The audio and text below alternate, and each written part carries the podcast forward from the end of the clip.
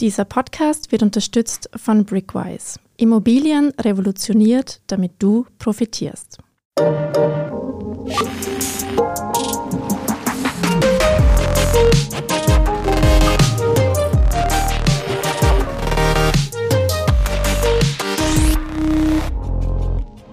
Herzlich willkommen bei Lohnt sich das, dem Standard-Podcast über Geld. Ich bin Davina Brumbauer. Schön, dass ihr wieder dabei seid.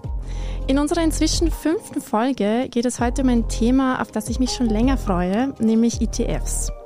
Wer sich in den vergangenen Jahren ein bisschen mit Geldanlage beschäftigt hat, hat vermutlich schon einmal von diesen Indexfonds gehört. Sie sollen Risiko streuen und langfristig viel Ertrag bringen. Und das alles mit vergleichsweise wenig Aufwand. Wir wollen uns also dieses Mal ansehen, was ETFs nun genau sind, wie wir dazu kommen und worauf wir achten müssen. Wenn ihr das und auch künftige Folgen von Lohnt sich das nicht verpassen wollt, dann abonniert uns am besten gleich überall dort, wo es Podcasts gibt. Wir freuen uns. Jetzt aber zu den ETFs und meiner heutigen Gesprächspartnerin.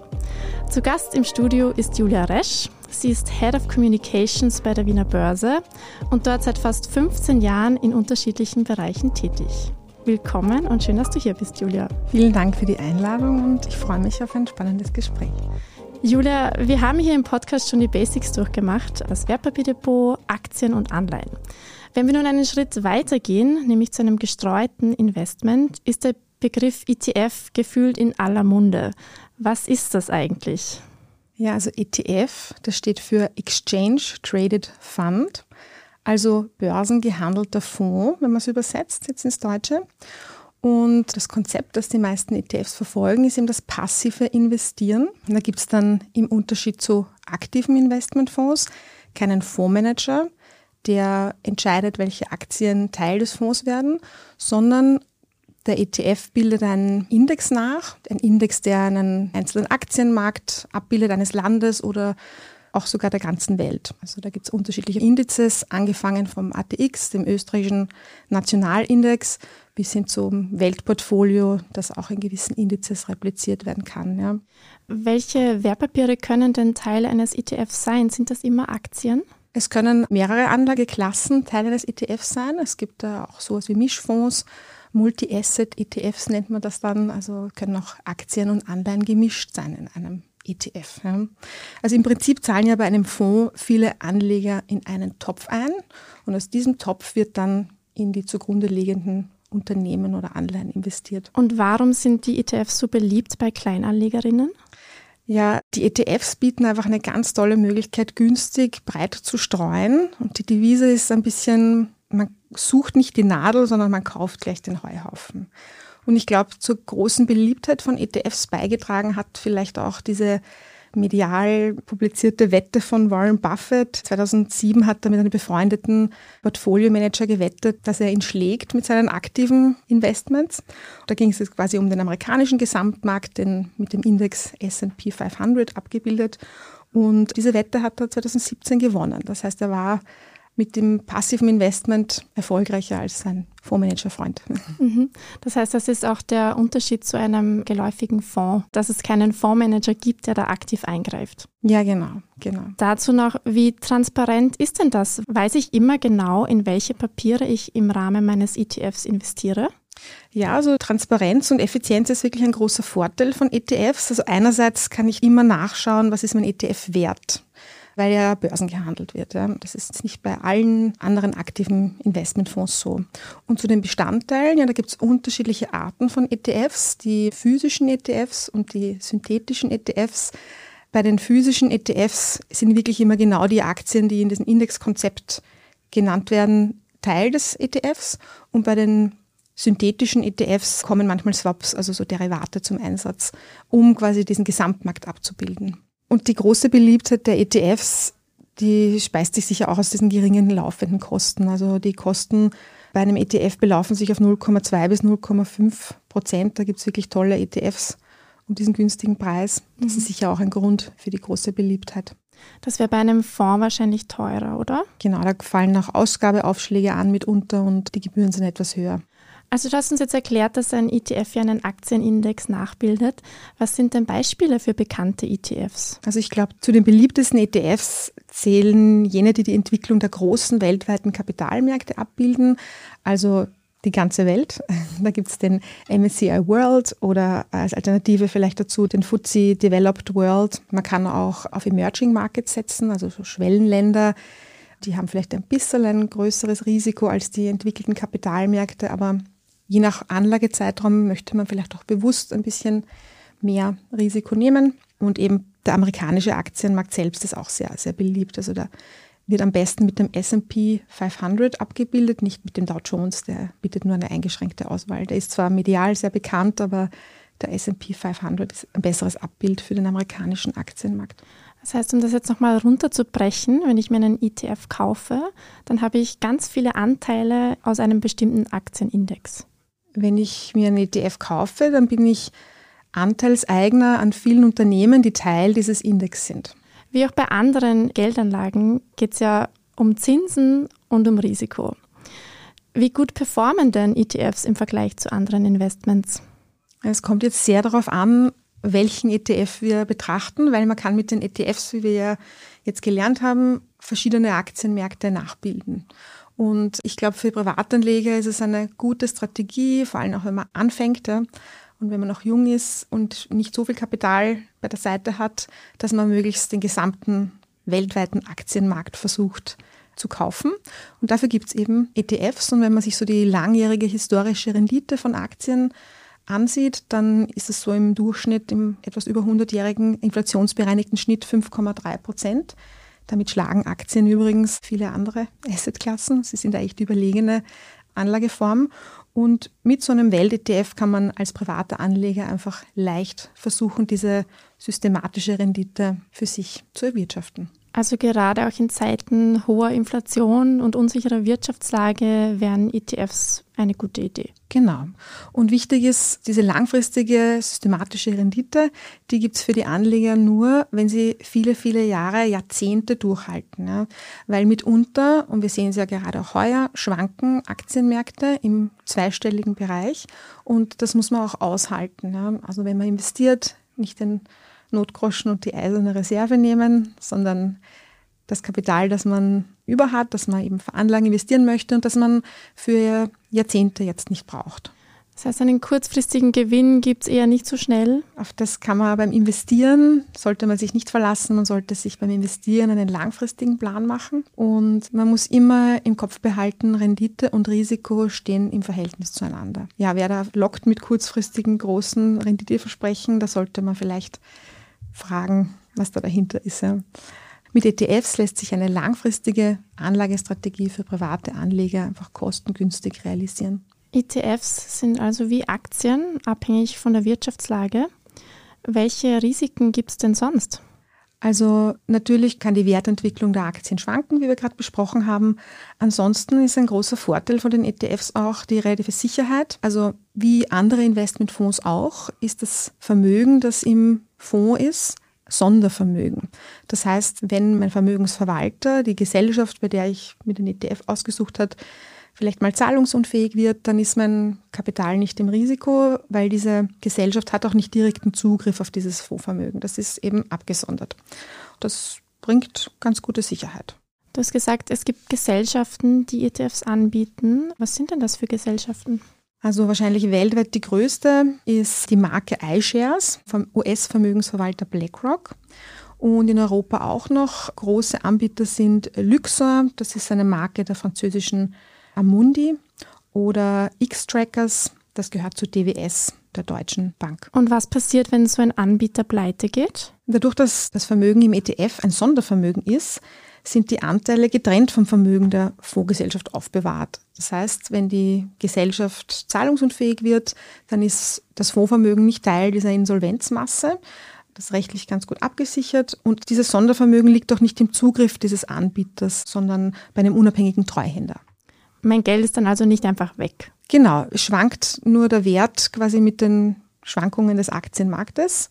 Und wenn ein ganzes Land zahlungsunfähig wird und ich habe einen ETF auf dieses Land ausgewählt, dann kann schon das Geld mitunter sehr wenig wert werden, aber deswegen plädieren wir ja auch für weltweite Streuung, für gute Risikostreuung einfach auch. Ja. Bei einer Aktie bekomme ich ja normalerweise eine Dividende. Wie ist denn das bei einem ETF? Genau, die Dividende bekommen auch die Anteilseigner des ETFs. Es gibt ja unterschiedliche Methoden, wie mit der Dividende umgegangen wird.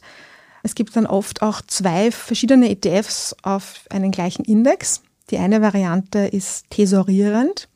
Das bedeutet, die Dividende wird wieder veranlagt. Im Englischen steht dann oft der Begriff accumulating dabei. Und dann gibt es auch die ausschüttenden ETFs.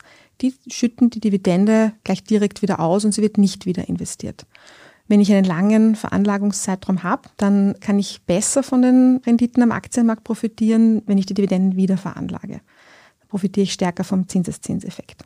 Angenommen, ich will für meine Altersvorsorge sparen. Welche der beiden Varianten bietet sich also an? Für die Altersvorsorge würde ich auf die tesorierende Variante zurückgreifen, damit man eben besser vom Zinseszinseffekt profitiert. Aber es ist eine Geschmacksfrage. Wir unterbrechen jetzt für eine kurze Werbepause. Danach sprechen wir darüber, wie man in einen ETF einsteigen kann, wie viel Geld ich dafür brauche und wie lange ich auf mein verzinstes Kapital warten sollte. Bleibt dran. Du möchtest in Immobilien investieren, aber keinen Kredit aufnehmen? Mit Brickwise kannst du deine ersten Immobilieninvestments bereits ab 100 Euro mit wenigen Klicks tätigen. Partizipiere wie eine Immobilieneigentümerin an monatlichen Einnahmen und zu 100 Prozent an der Wertentwicklung der Immobilien. Wie du weißt, hat jedes Investment Chancen, aber auch finanzielle Risiken. Alle Informationen zu Brickwise findest du auf brickwise.at. Wir schenken dir 25 Euro auf dein erstes Investment mit dem Code Podcast. So, wir sind zurück. Julia, wie kann ich nun konkret in ETFs investieren? Welche Möglichkeiten habe ich da? Also ich muss geschäftsfähig über 18 Jahre alt sein und ein Wertpapierdepot haben oder mir eins eröffnen. Und dann muss ich mir einen ETF auswählen und den kann ich entweder quasi zu jedem Zeitpunkt kaufen, der mir beliebt, weil die sind ja börsengehandelt und jederzeit kaufbar und verkaufbar auch. Oder ich lege mir einen ETF-Sparplan an. Da kann ich dann aus unterschiedlichen Zeiträumen wählen, monatlich, quartalsweise, halbjährlich, jährlich, so viel Kapital ich eben zur Verfügung habe. Da gibt es eigentlich sehr, sehr viele Modalitäten, die ich mir auswählen kann. Ab welchem Geldbetrag macht das denn Sinn? Also ETFs haben auch den Vorteil, dass man schon ab wirklich kleinen Beträgen einsteigen kann, 25, 50, 100 Euro monatlich. Oder wenn ich das eben nicht monatlich habe, dann kann ich mich ja auch dafür entscheiden, dass ich das quartalsweise anspare. Aber ein kurzes Beispiel, wer monatlich 100 Euro über 30 Jahre einzahlt, der kann mit dieser durchschnittlichen Aktienrendite, die ich vorher genannt habe, von 5,3 Prozent jährlich aus 36.000 Euro rund 90 bis 100.000 Euro machen. Also je länger der Anlagezeitraum, desto stärker profitiert man vom Zinseszinseffekt. Und welchen Zeitraum sollte man da mindestens für die Anlage ins Auge fassen? Je länger, desto besser Jahrzehnte. Je länger ich Zeit habe, desto stärker greift eben der Zinseszinseffekt und desto unabhängiger werde ich von diesen Schwankungen des Aktienmarktes, die eben da sind. Ja, mit dem muss man dann einfach nur umgehen. Der Sparplan bringt den Vorteil, dass man eben Stück für Stück in den Markt einsteigt und idealerweise auch wieder aussteigt. Und dadurch habe ich einen gewissen Durchschnittskosteneffekt. Das nimmt mir zwar ein bisschen Rendite weg, aber dafür gewinne ich an Sicherheit. Wenn wir uns jetzt die Märkte in der Gegenwart ansehen, dann sieht es ja gerade nicht so rosig aus. Also da ist auch auf den Börsen gerade eher alles auf Talfahrt. Ist das dann auch ein Problem für meinen ETF? Verliere ich da nicht gerade total viel Geld? Also das ist ja eine Momentaufnahme. Und wenn ich eben diesen langfristigen Horizont habe beim Investieren, dann kann ich mich daran erfreuen, dass die Einstiegskurse gerade günstig sind und einfach zu günstigen Kosten die ETF-Anteile kaufen. Also ich kann mich schon darauf verlassen, dass es auch wieder mal bergauf geht und kann jetzt günstig einkaufen. Wenn ich daran glaube, dass die weltweite Wirtschaft immer wachsen wird, dann kann man darauf vertrauen, dass die Aktienmärkte das langfristig abbilden. Das zeigt eben diese historische Rendite von diesen 5,3 Prozent am weltweiten Aktienmarkt. Wenn ich hingegen glaube, dass das nicht passieren wird, dann sollte ich vielleicht lieber von ETFs meine Finger lassen. Aber die langfristige Erfahrung hat einfach gezeigt, dass Aktienmärkte das weltweite Wirtschaftswachstum sehr gut abbilden. Mit den 5 Prozent komme ich dann zwar trotzdem nicht an die derzeitige Inflation ran, aber die wird ja auch nicht immer so bleiben. Ja, die EZB hat ja ein Inflationsziel von darunter ausgerufen. Also es sind Aktien trotzdem eine Möglichkeit, quasi langfristig was gegen die Inflation zu tun. Gut, wir kennen jetzt die Rahmenbedingungen, aber wie finde ich den ETF, der am besten zu mir und meinen Bedürfnissen passt? Also je nachdem, wie viel Kapital ich zur Verfügung habe, sollte ich mich auf einen oder zwei ETFs beschränken oder kann vielleicht auch mehrere verschiedene ETFs auswählen. Wenn ich einfach generell mich dem Investieren mal nähere, dann ist es als Privatanleger sicher sinnvoll, mal möglichst den Weltmarkt versuchen abzubilden. Da gibt es eben viele ETFs, die sich auf den MSCI World oder eben diesen FTSE Developed Markets konzentrieren.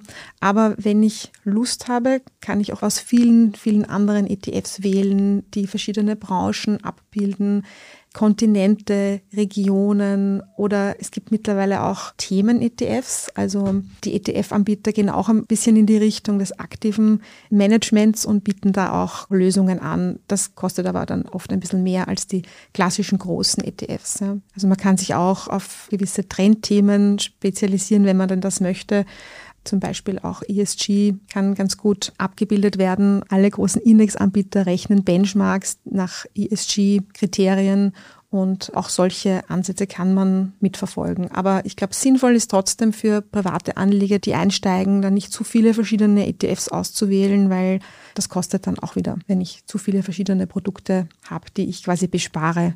Besser ist einen allgemeineren, größeren Welt-ETF zu wählen, wenn ich mal einsteige. Was sind dann ESG-Kriterien? ESG steht für Environment, Social and Governance.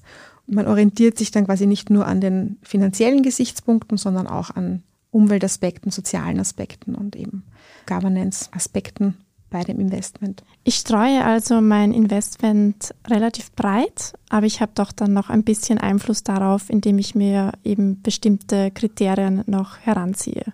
Dasselbe würde auch gelten, wenn ich nur in bestimmte Kontinente investieren wollen würde oder Länder. Das geht natürlich auch sehr gut mit ETFs. Es gibt für so gut wie jede Region, jedes Land der Welt einen Index und einen ETF dazu. Es gibt wirklich eine sehr, sehr große Auswahl heutzutage ich glaube, es ist trotzdem wichtig, sich nicht zu verzetteln und sich da eben diesen möglichst breit gestreuten Plan zu machen. Und wenn du sagst, dass im MSCI World die Weltwirtschaft abgebildet wird und wir jetzt gerade über Kontinente und Regionen gesprochen haben, welchen Schwerpunkt hat denn der MSCI World?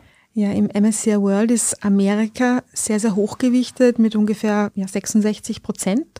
Danach Japan, Großbritannien. Amerika ist eben auch der größte weltweite Kapitalmarkt. Die großen amerikanischen Konzerne, die sind weltweit sehr, sehr aktiv. Die spielen auch eine große Rolle in unserem Alltag mittlerweile.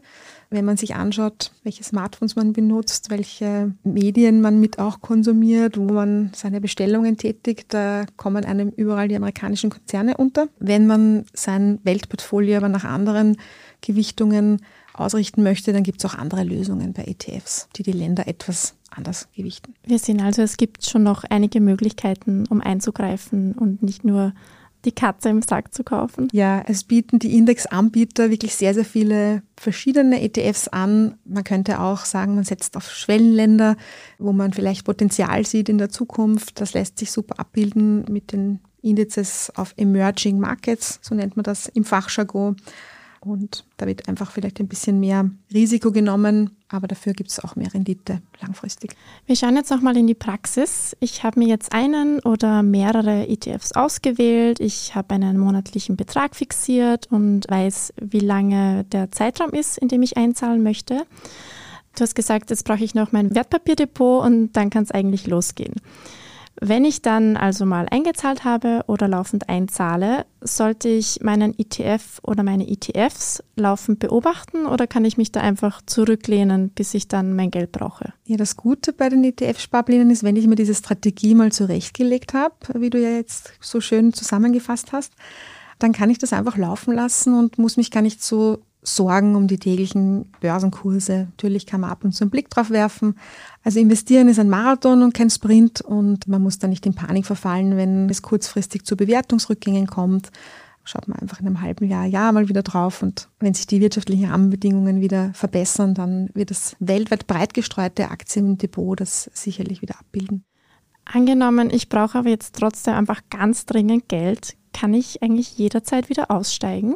Ja, das ist auch ein Vorteil von ETFs, dass ich die jederzeit an der Börse kaufen und auch wieder verkaufen kann. Es kann dann nur sein, dass ich vielleicht mit einem nicht so guten Kurs aussteige, wenn ich es einfach wieder rausnehme. Wenn ich das Geld dringend brauche, dann muss ich zu der Bewertung, die aktuell sich an den Märkten bildet, verkaufen. Ja.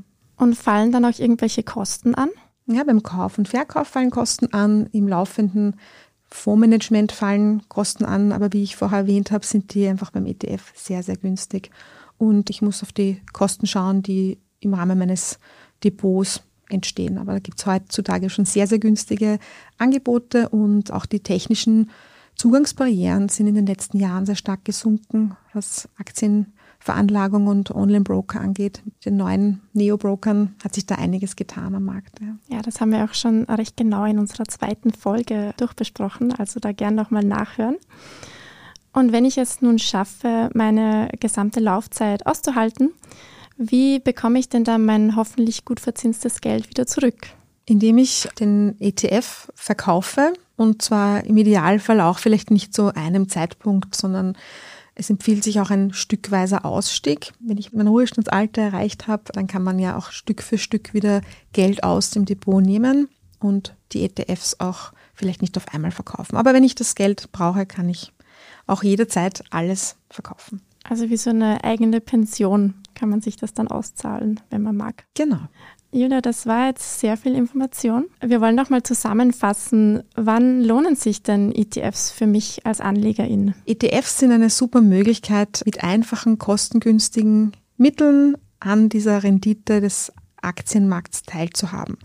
Je jünger ich bin und je mehr Anlagezeitraum ich quasi noch vor mir habe, desto länger kann ich profitieren, wenn ich einen ETF-Sparplan laufen habe. Je jünger man ist, desto höheres Risiko kann man auch nehmen bei der Auswahl des ETFs. Also wenn man sagt, ich habe nicht so viel Kapital, ich möchte mich auf ein, zwei ETFs konzentrieren, dann kann ich mischen zum Beispiel zwischen einem Weltportfolio und einem Portfolio, das die Emerging Markets abbildet und der unterschiedliche Anteil des Kapitals, das ich dort und da investiere, variiert vielleicht mit meinem Alter. Wichtig ist auch regelmäßig zu investieren, nicht auf den goldenen Einstiegszeitpunkt zu warten, der kommt nicht, den verpasst man womöglich als privater Anleger, wenn man sich nicht täglich mit den Aktienmärkten beschäftigt. Also einfach regelmäßig investieren und auch bei der ETF-Auswahl auf die Kosten achten. Es gibt da auch unterschiedliche Gebühren und einfach ein bisschen vergleichen, wer die günstigsten Gebühren hat. Julia, danke für das Gespräch. Vielen Dank für die Einladung. Das sind also ETFs. Und ihr, liebe HörerInnen, könnt beim nächsten Mal, wo dieser Begriff fällt, bestimmt einiges zum Gespräch beisteuern. Ihr könnt euch aber auch schon auf die nächsten Folgen freuen. Da lernen wir bei Max nämlich einiges über Kryptowährungen. Und wenn euch diese Folge gefallen hat, dann abonniert lohnt sich das bei Apple Podcasts, Spotify oder überall dort, wo es Podcasts gibt. Fragen und Feedback könnt ihr unseren Podcast at derstandard.at schicken. Danke euch fürs Zuhören und bis zum nächsten Mal.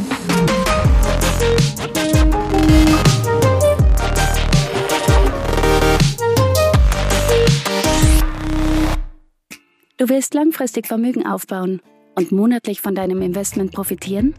Partizipiere mit Brickwise wie eine Immobilieneigentümerin an monatlichen Einnahmen und zu 100% an der Wertentwicklung der Immobilien. Mit Brickwise ist dein Investment zusätzlich grundbücherlich besichert und das ist weltweit einzigartig. Wie du weißt, hat jedes Investment Chancen, aber auch finanzielle Risiken. Alle Informationen zu Brickwise findest du auf brickwise.at. Wir schenken dir 25 Euro auf dein erstes Investment mit dem Code PODCAST.